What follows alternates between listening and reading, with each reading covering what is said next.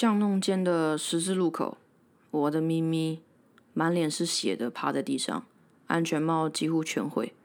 旁边是几乎车头完全面目全非、还在冒烟的人妖机车。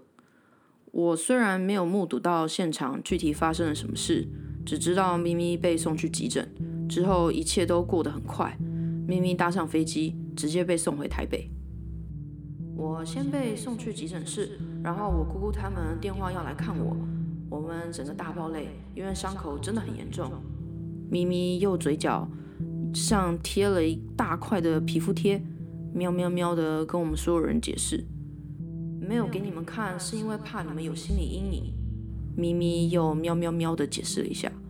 哦，我的咪咪总是如此善解人意。我们递给他最爱喝的奶茶，之后也带他去买了一大堆蛋白质、水煮蛋、鱼、鸡腿、胶原蛋白粉什么的。反正只要是康氏美或里面有有胶原蛋白粉，我们都会问一下：哎，你你要吃这个吗？这样子，希望他伤口快快复原。咪咪那之后，有时候会照着镜子看一下自己，接着撇着头叹一口没有人知道的气，合上抽屉。但因为我睡床就在他的斜后面，所以我有的时候会注意到，看他默默的用自己的猫掌换伤口的药，干干净净、整整齐齐的剪出自己要的形状，贴上刚缝合没多久的伤口，之后要一直打美白针，那个费用可不是开玩笑的。而且那个时候我们也知道，咪咪上唇就是就是有一块肉不见了，可能还留在事发现场那个柏油路上也不一定。我们尽自己所能帮助咪咪，因为出的这场车祸费用不少，咪咪其实也想要继续打工，有一笔收入，怎么样都也算是好事。但是咪咪不敢骑车了，也没有其他交通工具，我自告奋勇，决定每周六早上送送他去上班，还跟咪咪做了一个交易，说每个月要给我一百块的车油钱。但是没坚持没多久，我还是破功了，艾丽卡也破功了，他甚至没有开始。他早上根本还叫不醒，好不好？而且有很严重的起床气。之前要叫他起床，我们大家都只敢远远的拿一根扫把戳他一下，戳完马上扔掉扫把，原地有原地鸟兽散，往宿舍外面冲，直接头也不回的去上课。无助的咪咪，我们能帮的也很有限。我到现在还是有点愧疚，那个时候为什么不再坚持一点，在他上班？虽然他喵喵喵的跟我解释，这本来就不是我的责任，他能理解。但是它是我的猫咪，住在一起三年的室友都认识要十年了。那段时间，它每隔一段时间就要飞回台湾进行治疗，飞机票钱、医疗费用、医疗风险、少女面容最精华的时段。呃，这边我我打岔一下哈，这我不太认同。咪咪还有所有广大女性们，你们的面容无时无刻，就连部分的你们还在你爸的蛋蛋里时，都是最精华、最漂亮的。那些说你们很丑的人都是白痴。所以咪咪，你就算到了八十岁，一笑假牙就会喷出来，也会是最漂亮的。现在伤口也完全看不出来了，我很替你高兴。我想你如果现在在听，可能耳朵会红红的，因为你一向不太擅长接受称赞，或者是被消费。对不起，我呢，我我消费你了，对我我在消费你。但是你真的很棒，你都熬过来了。啊，忍不住就是会想要称赞自己的猫咪，对吧？各位铲屎官，呃。啊，我离题了。我刚刚说的是飞机钱、医疗费、医疗风险、伤口责任的厘清，这些东西全摊在一间咖啡厅的桌上被拿来议论。咪咪爸爸很友善、礼貌的跟肇事者谈论后续该怎么处理。我安安静静的坐在旁边，小口小口吸咪咪爸爸请我喝的红茶。咪咪则也安静的坐在一旁，一句话也没说。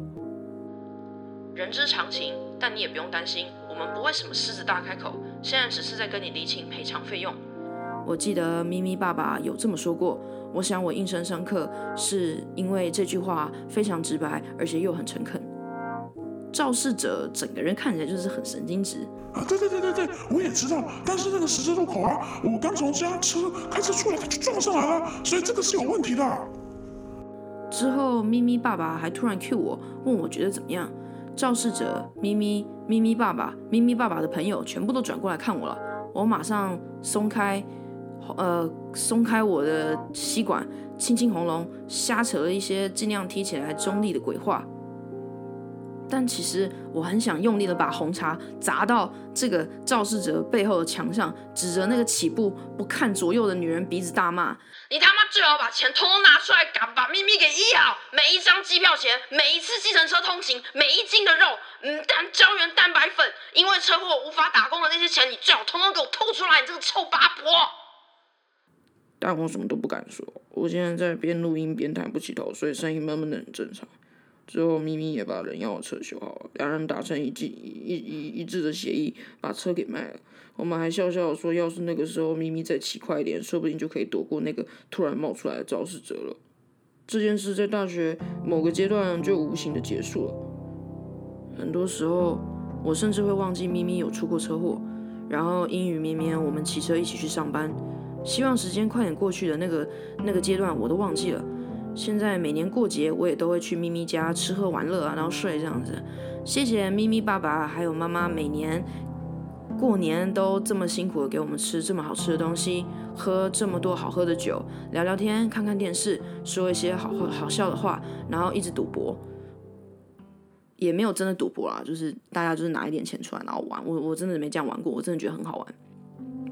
没有人再提起这些事情过了，咪咪嘴上的伤痕也根本。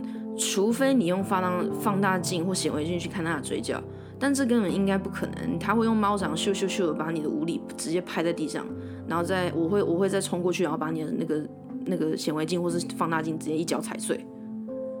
我们现在也很少聊到以前大学的事了，多半都是在骂自己的公司或者是同事有多混蛋，或者是谁有孕妇的卫生棉之类的。生日也不会再送什么烟火啊、酒啊，或者是熬夜飙车看什么日出了。我们现在多半就是吃个饭，小酌一下，聊聊天，或送个叶黄素给彼此。好，我必须承认，我很多时候会忘记咪咪的生日，God damn！而且其实我也没有送过咪咪生日礼物，我很抱歉，对不起。咪咪，我好困，你有床吗？猫咪带我穿过他家长廊。把他最舒适的床先给我看，喵喵叫说：“来这里，来这里。”我意识朦胧，心满意足地爬上他的床，胃里满满的都是咪咪妈妈做出来的好吃年菜。现在咪咪的枕头里，听到他脚上系着拖鞋，边离开房间边说：“尽管睡，不要担心。尽管睡，不要担心。”关上灯，轻轻带上门，脚步声越走越远。帮我隔绝了过年热闹的声音。我随着渐远的脚步声坠入意识最边缘的地方，睡得要死。